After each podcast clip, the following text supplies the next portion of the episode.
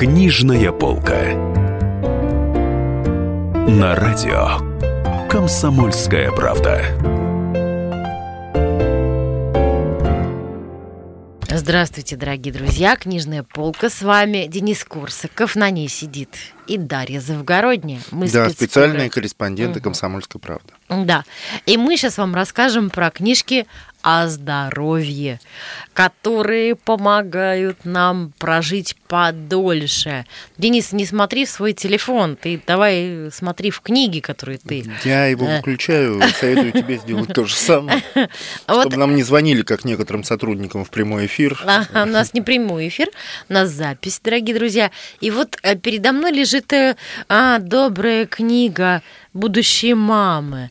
Ее написал такой человек Дмитрий Лубнин, а, акушер-гинеколог. Он до этого написал какую-то энциклопедию для женщины, какую-то такую книгу для женщины главную, но я не читала эту книгу. Но Добрая книга для будущей мамы, которая, значит, выглядит очень так э, женственно. У нее верхняя половина обложки розовая, нижняя такая салатовая, нежная. А посредине изображен живот беременный, и на нем такой смайлик, значит, вот рисуется фломастером.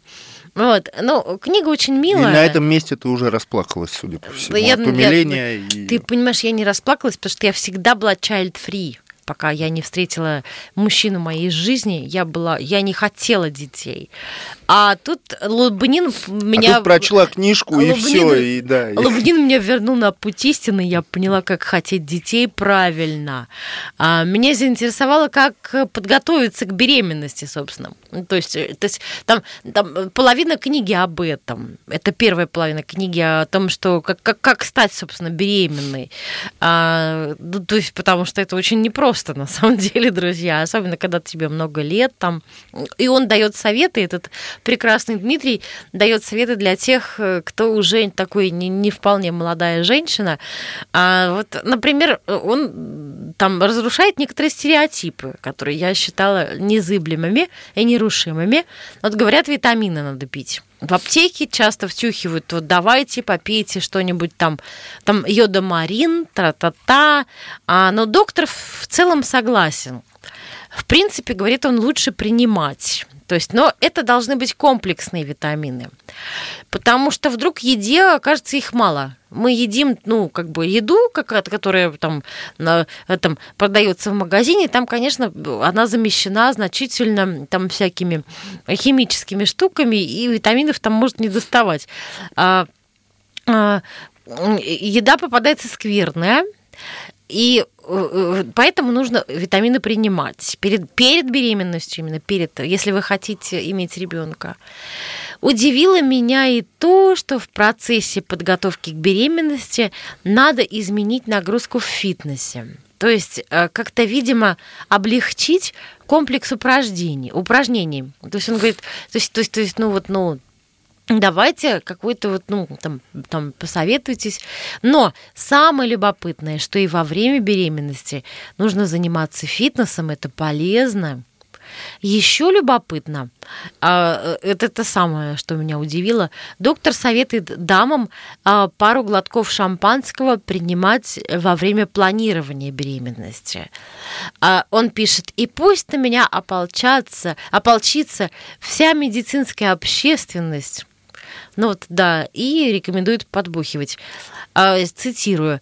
«Ничто так быстро не повышает настроение дам, как пара глотков шампанского, дающих соответствующую легкость, правильную степень расслабленности, как раз именно то состояние, которое как раз подходит для хорошего чувственного секса, результатом которого может быть беременность». Вот такая вот история.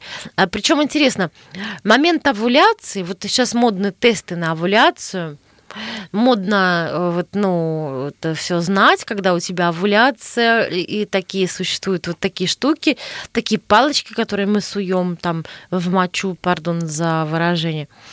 Но доктор советует э, мужчине не сообщать такие штуки, потому что у него все может, э, ну, упасть, все падает у него. В общем, вот, ну, наверное, это, это, наверное, справедливо. Я вот как человек, который э, к этому относится очень с живым, с живым интересом, я могу сказать, что, наверное, да, правильно он так э, рекомендует. И вообще перед беременностью, перед беременностью, говорит он, не бойтесь, что вы чего-то перебрали таблеток или психоактивных веществ. Потому что лучшая беременность – это та, которую не ждали. Это та, которая по любви случилась. Вот. Но потом там большое, большое количество сведений о том, какие анализы сдавать, ну, какие-то вот такие технические штуки, э, вот, э, ну, которые уже наверное, все знают, вам это врачи просто расскажут. Но я думаю, что первая половина книги про то, как забеременеть, она самая интересная, самая техничная такая. Денис? Мы поговорили про э, киндеров. Давайте теперь поговорим еще про, ну, классическая немецкая формула. Это киндер... Э, Кирхе, Кирхе. Да, а, кирхи, да. кюхи, то есть дети, церковь и кухня. Кухня. Угу. Ну, про церковь мы сегодня говорить, наверное, не будем, а вот мы будем говорить про еду, про продукты. Вышла не так давно книжка Юлианы Плискиной. Это бренд-шеф, эксперт Слушай, по здоровому питанию. а кто она такая? Я ее вообще не знаю. Она бренд-шеф, эксперт по здоровому питанию, гастрономический журналист, основатель здорового бара. А где она линии натуральных Слушай, продуктов. Она печатается ну, на сайте pliskina.com. А, ну, ну где, где все сейчас эксперты по здоровому питанию, где они прописались? Они в интернете все прописались. Ага. И там собирают э, все, вся, всякую информацию. Э, Почему это все входит сейчас в э, передачу, которая посвящена книжкам про здоровье? Потому что есть огромное количество фактов о продуктах. Причем разделено это на несколько э, глав. Причем они все разноцветные. Тут одна лиловая, другая а почему это называется каким-то странным? Называется это мифоеды, потому что мифоеды. Юлиана Плискина решила построить свою книгу таким образом, что она разоблачает 40 пагубных мифов о продуктах. Э, вот, ее немножко несет, потому что она тут начинает некоторые мифы просто, по-моему, слегка выдумывать. Ну, расскажи мне какой-нибудь вот. миф, который реальный, а не который выдумала Юлиана. Ну вот, например, миф, что соль повышает кровяное давление. Я просто открываю, читал книжку, я открываю на первой попавшейся странице. Ну, какие-то тонкости, из 400. Да, это софистика какая-то. Это. Да, и вот э, Э, она пишет, что ноги у этого мифа растут из того, что одним из шагов лечения гипертонии является ограничение потребления соли. А многие воспринимают любую информацию, выдернутую из контекста, слишком буквально. И на самом деле э, все это не так, и ученые из Бостонского университета доказали, что сама по себе соль не способна повысить кровяное давление. Ну и так вот, значит, у нее мифы, мифы, мифы. Про сахар у нее есть глава, про кофе у да, нее про есть. про сахар расскажи, что, что там она про сахар Господи, пишет. ну... Сейчас вот я тебе найду что-нибудь. Про сахар. Про сахар. Ну вот она считает, что миф это то, что э, сахар основная причина возникновения кариеса. Вот. А вот Юлиана Плискина считает, что это не миф, а кариес возникает не из-за количества потребляемых углеводов, а из-за продолжительности их пребывания на наших зубах и между ними.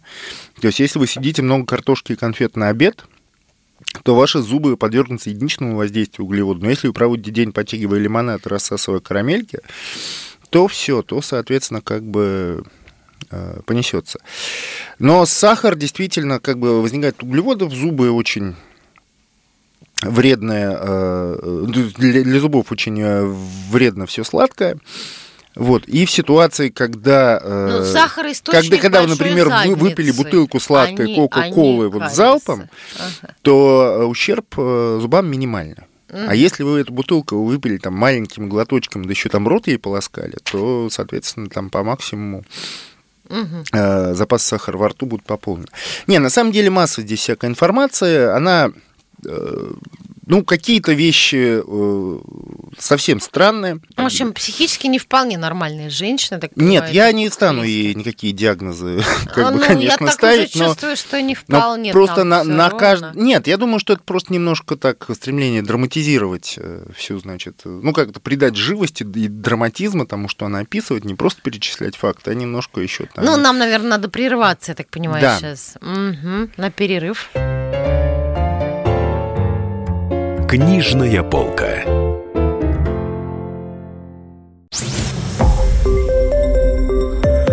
Радио Комсомольская правда. Более сотни городов вещания и многомиллионная аудитория. Хабаровск 88 и 3 FM. Тюмень 99 и 6 FM. Кемерово 89 и 8 FM. Москва 97 и 2 FM. Слушаем всей страной. Книжная полка. На радио Комсомольская правда.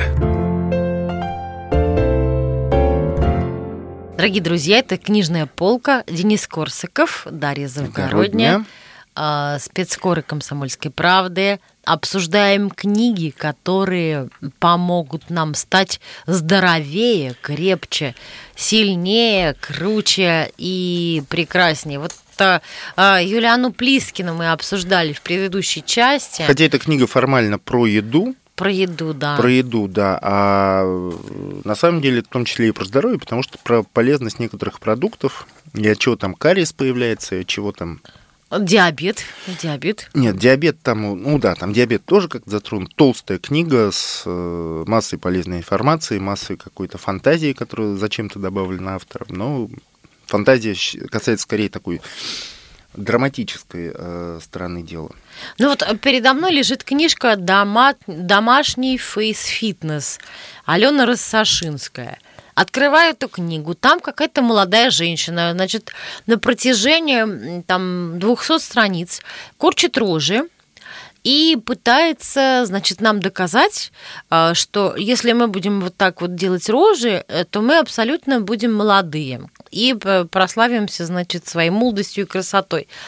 Он, вот э, я эту книгу, так же, как и э, книжку Юлианы Плискиной, бы отнесла бы в, в раздел трэша и фейка, э, там, потому что, ну, потому что это бред, во-первых, во-вторых, как бы, ну, там какие-то люди, у которых есть сайт Face Fitness, они уже предъявили к ней претензии, сказали, что они, она у них украла идеи. А самое главное, знаете, вот эти книги, вот типа Face Fitness и все такое «Будьте молодыми», их, эти книжки должны писать женщины за 50. Вот когда мне будет за 50, и у меня не поплывет моя рожа, значит, не поедет у меня контур лица, вот я начну писать такие книги. Потому что я буду публиковать свои фотографии и буду рассказывать всем, вау, вот посмотрите на меня, какая я классная. А это Алена Рассашинская, ребята, вот просто это вот чистый, чистый позор. И я удивляюсь, как много вот такого трэша в издательствах сейчас издается. Какие-то вот какие какие-то вот глупые психологические советы, какой-то...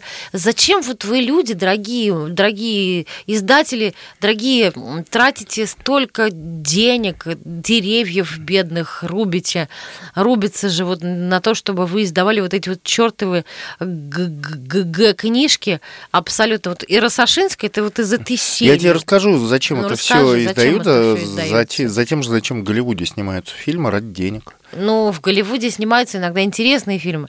Человек ну, пришел... и у нас выходят иногда интересные книжки, знаешь. Ой, это не интересные книжки. Вот это вот чушь про, ну, про то, покупают. что давайте корчить рожи, и мы станем все молодые, понимаешь? А разве от того, что люди корчат рожи, у них морщины не появляются? Вот, а у нее не появляются, да. У этой барышни, которая написала эту книгу, она у нее все нормально.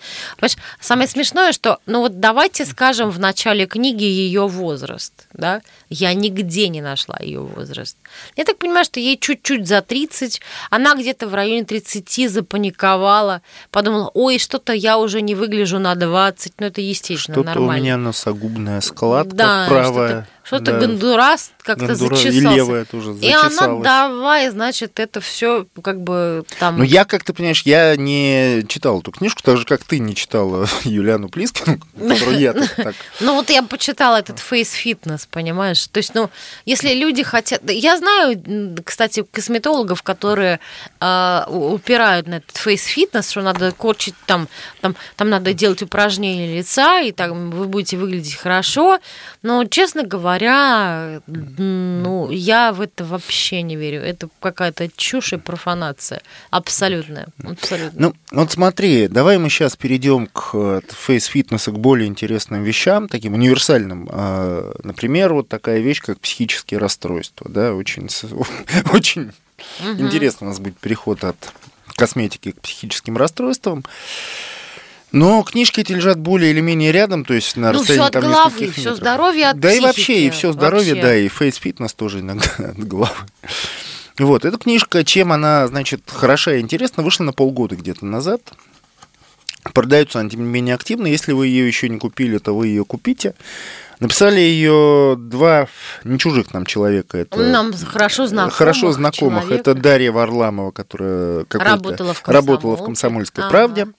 И Антон Зайниев, который никогда не работал в «Комсомольской правде», но он сын нашей журналистки Светланы Хрусталевой. Да. Вот. И который у нас работал тоже там много-много лет. Они, что... оказывается, испытали депрессию. Такие молодые люди. Они, да, они молодые это люди, а не важно. Знаешь, депрессия, она не убирает. Там, это не знаешь, что депрессия, она появляется только у тех, кому нужен фейс, этот самый, как его, дьявол. Фитнес, да. Нет, э, а, они действительно молодые люди, по-моему, им там даже нет 30 обоим. Угу, да, нет. Вот. Э, но они страдали от клинической депрессии, они вылечились, они беднились, они написали книгу о душевных заболеваниях, о том, что, что с ними делать. И на первом месте у них, конечно, депрессия. Это состояние, э, которое они описывают, ну, как бы зная хорошо предмет, они описывают его подробно. Ну, большинство людей считают, что депрессия это прежде всего горе, тоска, там ты мечешься, там страдаешь, там Нет, рвешь на голове мечешься, волосы. Апатия, апатия. А на самом деле, да, нифига ты не мечешься, строго говоря. А это полная апатия, это полная неспособность да. ничего делать. Как-то не парадоксально люди, э, во-первых, все, все путают депрессию, там здоровые люди, кто не понимает, что это такое, они путают ее или с хандрой обычной, плохим настроением, да, или они путают ее с ленью. То есть человек же действительно ничего не делает, он не может дойти до работы, он проваливает какие-то задания, а, ну, это выглядит как просто лень, как просто человек вот разленился, лежит и и типа не может там вынести мусор. Ну, я там удивляюсь, это... что Даша Варламова вот такая была. Что она ну, так я не знаю точно подробностей да. там, э, ну, да. что они про себя Даши не говорят, Варламовой. они рассказывают про, про расстройство. Они рассказывают скорее, да, так обтекаемо. То есть они не делятся, в отличие от э, некоторых авторов, какими-то смачными деталями как мы своей с тобой жизни. все про себя рассказываем. Ну, как Душа на распашку. Вот, да. но на самом деле это состояние печально, и э, печально то, что... Но на самом деле оно нас... такая апатия, что человек даже не может покончить с собой. Хотя он, в принципе, не против абсолютно. И один из, там, одна из опасностей антидепрессантов, в принципе, депрессию э, худо-бедно лечить таблетками научились. Другой вопрос, что механизмы там очень сложные. Таблетки, понятно, что они еще не совершенные они подходят там, в общем-то, не всем, потому что, ну, я вот там не сторонник психиатрии, зная, насколько ей мало лет в сущности, вот всей этой психиатрии, особенно лекарственной, я не могу сказать, что я вот вижу в этих таблетках какую-то панацею, да ни в коем случае. Но одна из опасностей антидепрессантов, что когда человек их принимает, они, они действуют очень постепенно-постепенно, а, то очень часто эта апатия снимается, а ужасное настроение, ужасный мрак в душе, он остается. У человека, вот, собственно, энергия на то, чтобы покончить с собой, она появляется уже. То есть там вот, ну, бывают такие ситуации, они не всегда, это редкие, к счастью, случаи, но тем не менее. И вот есть такие нюансы, этих нюансов очень много, а, и депрессии в нашем мире очень много, потому что это на самом деле просто эпидемическая болезнь, которая поражает немыслимое количество людей. Они говорят очень много о других расстройствах психических. Они говорят очень много о других э, расстройствах. Это биполярное аффективное расстройство, которое раньше называлось маниакально-депрессивный психоз. Это когда стадии восторженности, легкости и вдохновения чередуются с полным упадком сил.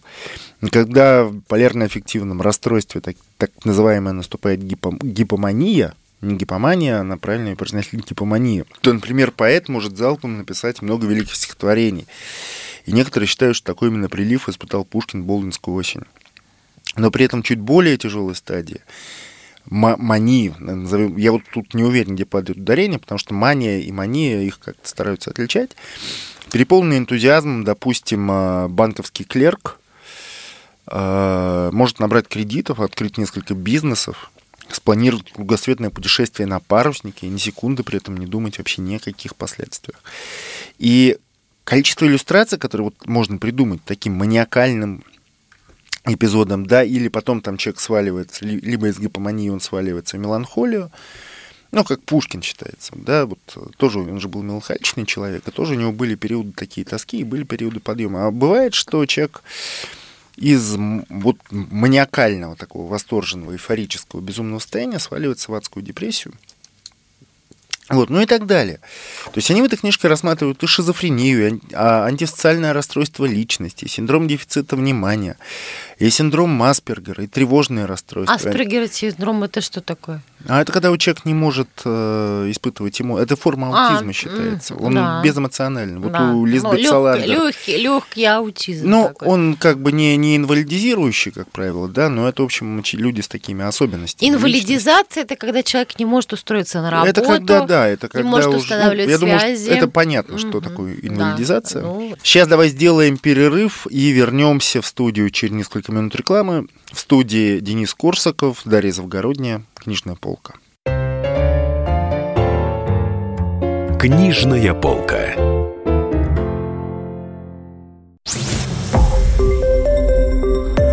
Радио Комсомольская правда". Более сотни городов вещания и многомиллионная аудитория. Ставрополь 105 и 7 FM. Севастополь 107 и 7 FM. Эм. Калининград 107 и 2 FM. Эм. Москва 97 и 2 FM. Эм. Слушаем всей страной. Книжная полка. На радио. Комсомольская правда. Здравствуйте, друзья! В эфире «Книжная полка». Это Денис Корсаков, Дарья Завгородняя, э, спецкор КП. Мы обсуждаем сегодня книжки о медицине.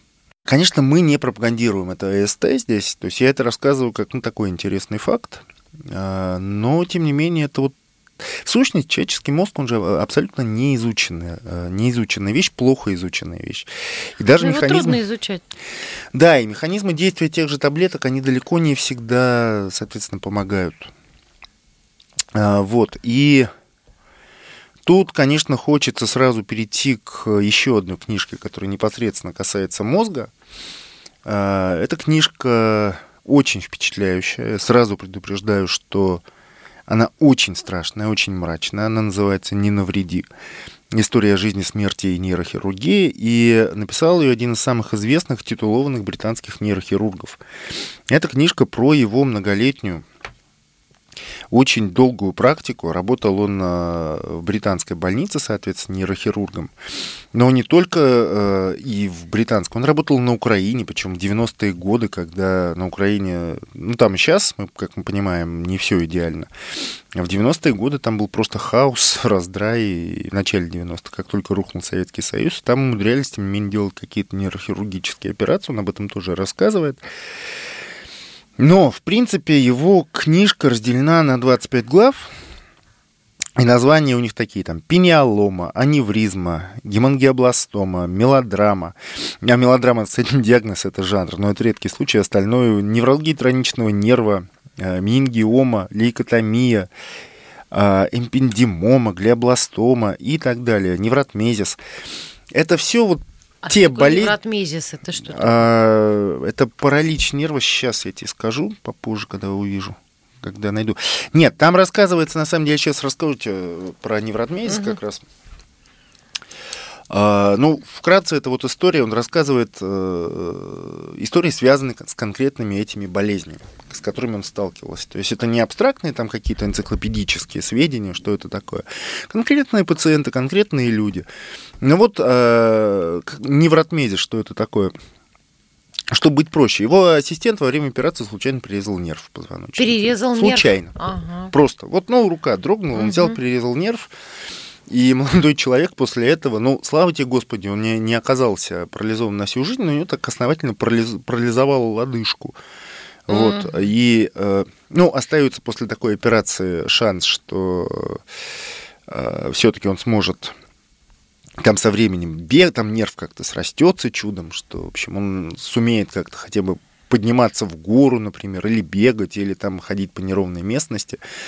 Вот, но велик очень шанс, что не будет. И вот каждый день этого Генри Марша, этого нейрохирурга заключался в том на протяжении многих лет, а, может быть, заключается сейчас, потому что книжка, она два года назад на английском вышла, не знаю, как он сейчас практикует или нет, она, и он, значит, вот он ходит, ходит, ходит каждый день, как там мы с тобой ходим на работу, как какой-нибудь там, не знаю, терапевт в поликлинику ходит на работу, там, сантехник или кто-нибудь, кто угодно. И вот он ходит, ходит, а там в больнице куча проблем, потому что там в Англии тоже миллион проблем, таких мелких, не только у нас в России. Там проблема с какими-то дурацкими медицинскими приказами, которые распространяет министерство. Там проблема с э, организацией, там э, ну, ну везде то, свои ну, тараканы. То есть, ну, там тараканов, судя по всему, масса, потому что мы привыкли, что больницы там это как доктор Хаус, да, где все да, идеально, где все не, идеально. не возникает вообще Он никак. сказал, все все Он сказал, поехали, да, и, в общем, и моментально все находится, да. все сразу там МРТ, вот, пожалуйста, да. тебе МРТ сразу свободный Аспирину, аппарат. пожалуйста. Аспирину, пожалуйста. Без вопросов. Галоперидолу, пожалуйста. Вот, а у этого Генри Марша, у него на каждом э, шагу какие-то беды, то у него, значит, там козлы вот эти его ассистенты, то еще что-то, то... И ежедневно тот немыслимый стресс, который, с которым он сталкивается, и ежедневно, ну не ежедневно, но все время ему приходится говорить людям, что они умрут. В общем-то, у него Такая профессия, та же глиобластома, например, да, у него душераздирающий это, рассказ это про... Э, опухоль мозга. Это, опухоль, это все опухоли мозга, на самом деле. То, что я вот тут перечислил, глиобластом, это опухоль, которую умерла Жанна Фриски. Ой. И, э, в общем, ну, нейрохирурги знают, что глиобластома – это один из таких страшных реально диагнозов. Конечно, там все говорили, никто не хотел говорить, насколько он страшный, когда шли все эти репортажи про Жанну Фриски. Там она это могла ну, услышать, ее родители. И говорили, кстати, ее родственники, что у нее не глиобластомы, что у нее что-то другое. Ну, изначально там шло, э, шла информация, что это глиобластома. И это слово повторялось везде, везде, везде. Ну, видимо, родственники тоже прочли какую-то медицинскую литературу и стали себе уверять, что это что-то другое, а может быть и нет, может, действительно неправильно поставили диагноз. Тут, тут рассказывается история человека, у которого была конкретно глиобластома, и ему приходилось, он его реально, Генри а, Маршал... Это пациент Марша? Это пациент Марша. Он его uh-huh. тащил на протяжении а, нескольких лет. Он делал ему операцию за операцией, операцию за операцией. Там были какие-то промежутки хорошие, были эпизоды, э, когда снова ему приходилось ложиться в больницу, но в какой-то момент, да, ему пришлось там сказать, что, в общем, извините, несколько лет я вам подарил, но, собственно, ну что же делать, как бы. Uh-huh. вариантов нет. И, в общем, ну, ты можешь себе представить, да, что книжка очень хорошо написана. Действительно, вот при всей своей мрачности Слушай, а и при всей мы, драматичности. А как мы сможем это все, так сказать, себе применить? Как диагностировать у себя глиобластому на ранних стадиях? А, ну, ты знаешь, э, нет, к себе, то это, ну, конечно, там можно какие-то вещи к тебе применить, ну, в общем, там э, главное не становиться там совсем ипохондриком и при каждой там головной боли сразу бежать к нейрохирургу с воплем «вырежите мне эту головную боль». Вот. Но все-таки к здоровью, как все эти книжки, они учат тому, что к здоровью надо относиться очень аккуратно, очень осторожно, не пренебрегать симптомами. И прямо вот... Э, вот. Ну, а так, если говорить там о какой-то светлой стороне, Э, потому что мрачно, мрачных сторон там тоже много, и ответственности ну, невероятно много. Мрачный, потому смотрю. что если он там э, резанет какой-нибудь не тот сосуд, случайно абсолютно во время операции, то все, человек может там, быть парализован до конца жизни на одну часть тела. Но светлое, вот при всем при том, э, это то, что он действительно нейрохирург от Бога, этот Генри Марш, и он очень поэтически, очень лирически описывает э, самоустройство мозга, которое похоже ему на кафедральный собор. Каждый раз, когда вот он... Ему как, кажется, похоже нач... на кафедральный Да, собор. устройство мозга, ну вот все вот эти вот его отделы, там гипофиз и так далее, и каждый раз, когда он туда залезает, начинает оперировать, он тебе кажется э, скачанным рыцарем, пустившимся на бой с чудовищем опухолью. И ему очень трудно сдержать волнение, когда он вспоминает операции, и каждое как сражение, и действительно очень многие операции закончились все-таки успехом. То Ну, при всей- большинство, я так понимаю, раз он книжки пишет. Ну да, поскольку, ну, естественно, большинство, но э, у каждого врача есть маленькое кладбище, и успешные операции, ну, как, понимаешь, э, они зап- ну, запоминаются, конечно, да, и у него же самого там сын маленький, э, ну, как назло, да, он был еще молодым врачом, а у него родился сын, и там через буквально несколько месяцев выяснилось, что ему нужна операция на мозге. Ребенку? Ребенку, да. А, При этом он незадолго до этого, он, э, ну, смотрел, почему? смотрел за аналогично. Ну, он родился с какой-то патологией, я уж не помню точно диагноз, все-таки я не нейрохирург. И незадолго до этого там э, Марш был свидетелем э, аналогичной операции, которую выполняли тоже ребенку. Этот ребенок умер. Тут, значит, бабаха его собственному сыну А диагноз. своему он нормально вырезал. А он, естественно, не он сам вырезал. Мгм. Он был свидетелем операции. Ну, ни- никогда в жизни там ни один хирург, я думаю, не станет оперировать своего родственника. Ну, такое бывает.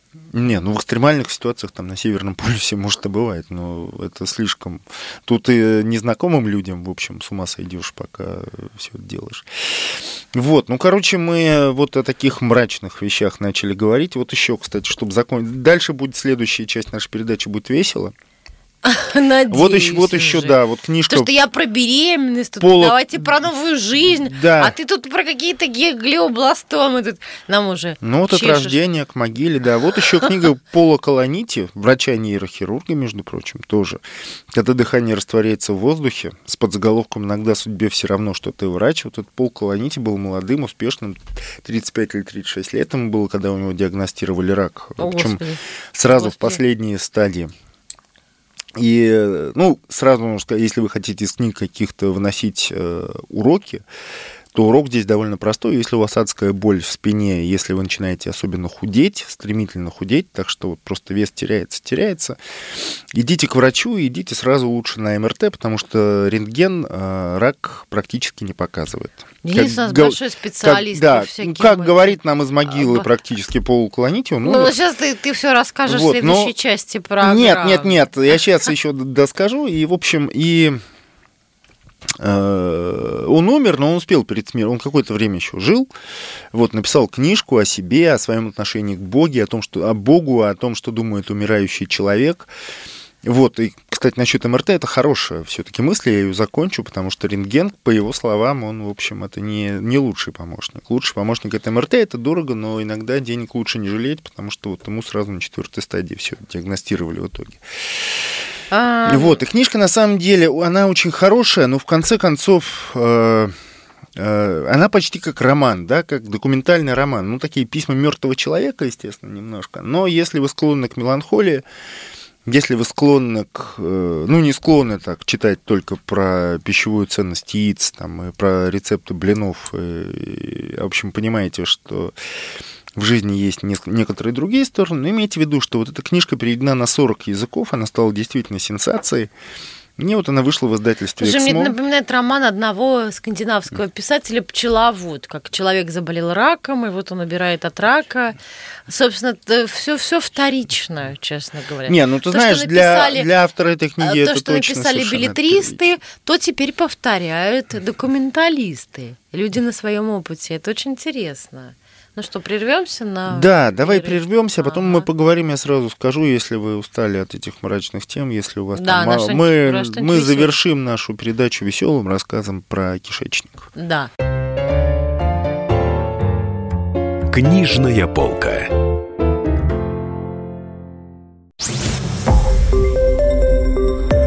Радио Комсомольская правда".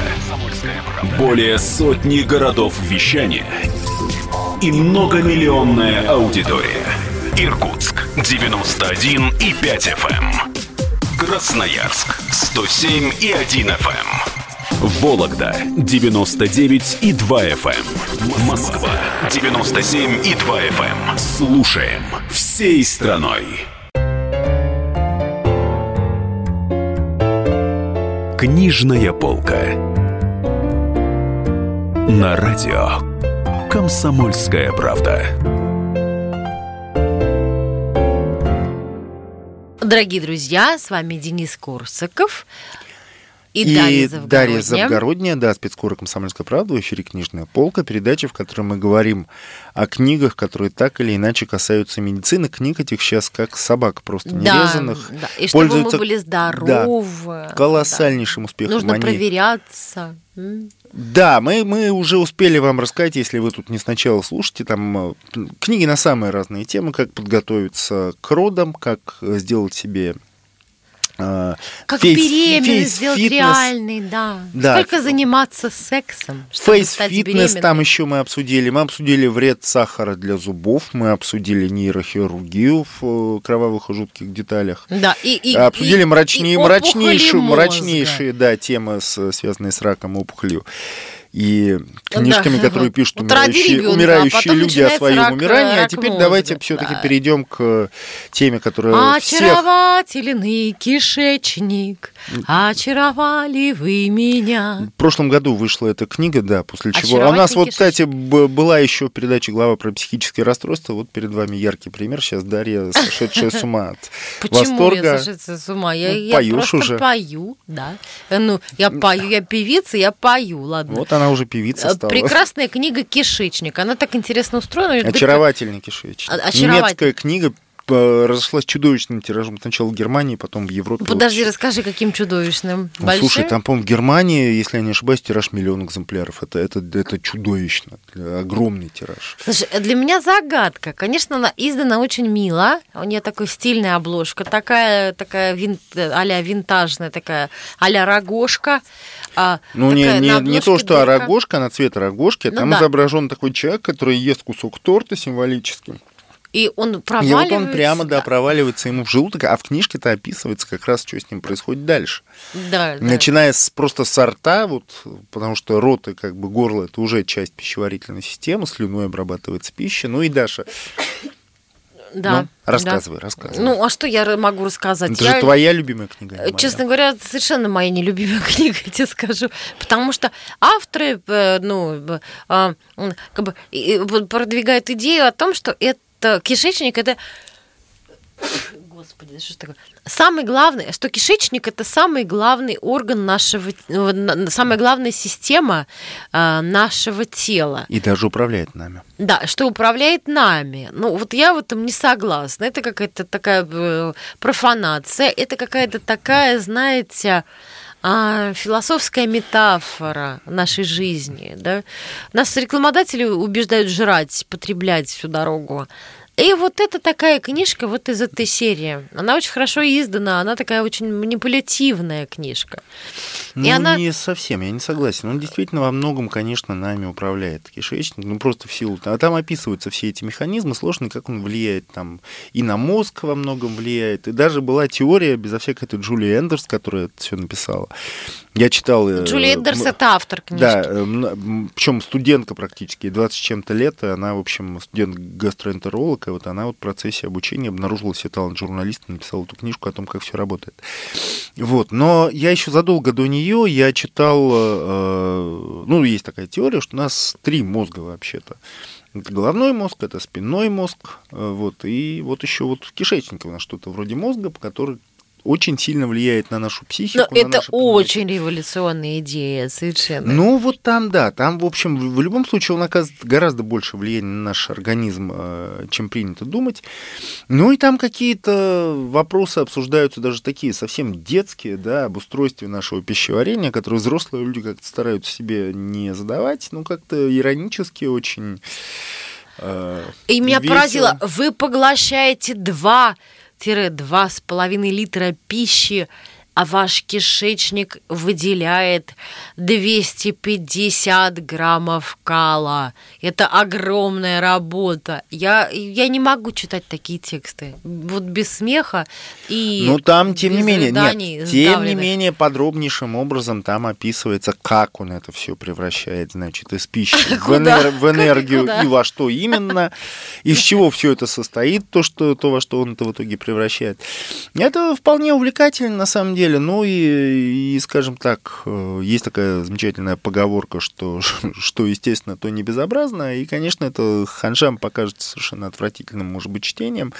Но на самом деле, если трезво подойти к делу, то, в общем, ну, в конце концов, Я имеет, имеет право человек знать, как устроен его Очаров... желудок, очаровательный, очаровательный кишечник. кишечник, как устроены, зачем ему гланды там, например, тоже. А зачем они нужны, такое. кстати?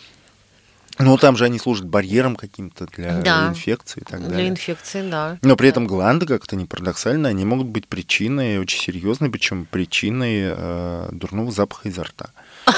Особенно у детей, там сплошь и рядом. Я уж не буду говорить, как, это вы прочтете в книжке, но это прям реально серьезная проблема. Может быть, в них камушки всякие заводятся. Слушайте, вот. я считаю, что нужно читать вот книгу, про которую я рассказывала в самом начале. Понимаете, вот добрая книга для будущей мамы. Я думаю, что она из всех наших сегодняшних шедевров, она самая нормальная, психически. Да, да, да. Ну, как-то вот такая у нас получилась книжная полка. Слушай, мы с тобой сегодня как просто с Джойсом. Они же, когда встретились, они сели и обсуждали проблемы пищеварения. Когда, наконец, просто... Ты, ты знаешь ну... эту историю? Они сидели и обсуждали несварение желудка. О, просто было несварение желудка. И вот они просидели и про это и проговорили. Это была единственная встреча двух крупнейших да, э, европейских да. писателей да. 20 великих, века, великих. великих. Да. И вот они сидели и говорили обо всякой фигне. и другой... мы с тобой такие же сейчас. Да?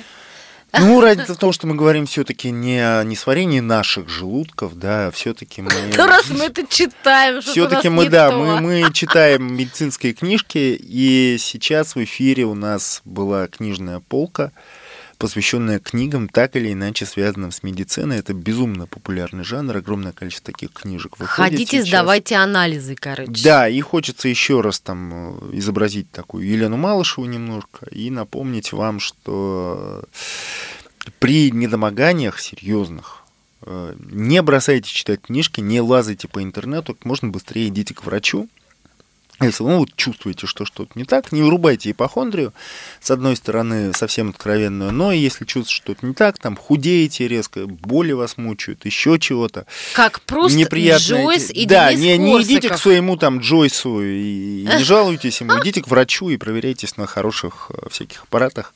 Потому что вовремя поставленный диагноз – это половина лечения уже. Спасибо, с вами были Денис Скорского, Дарья Завгородняя, Книжная полка, Радио КП. Книжная полка.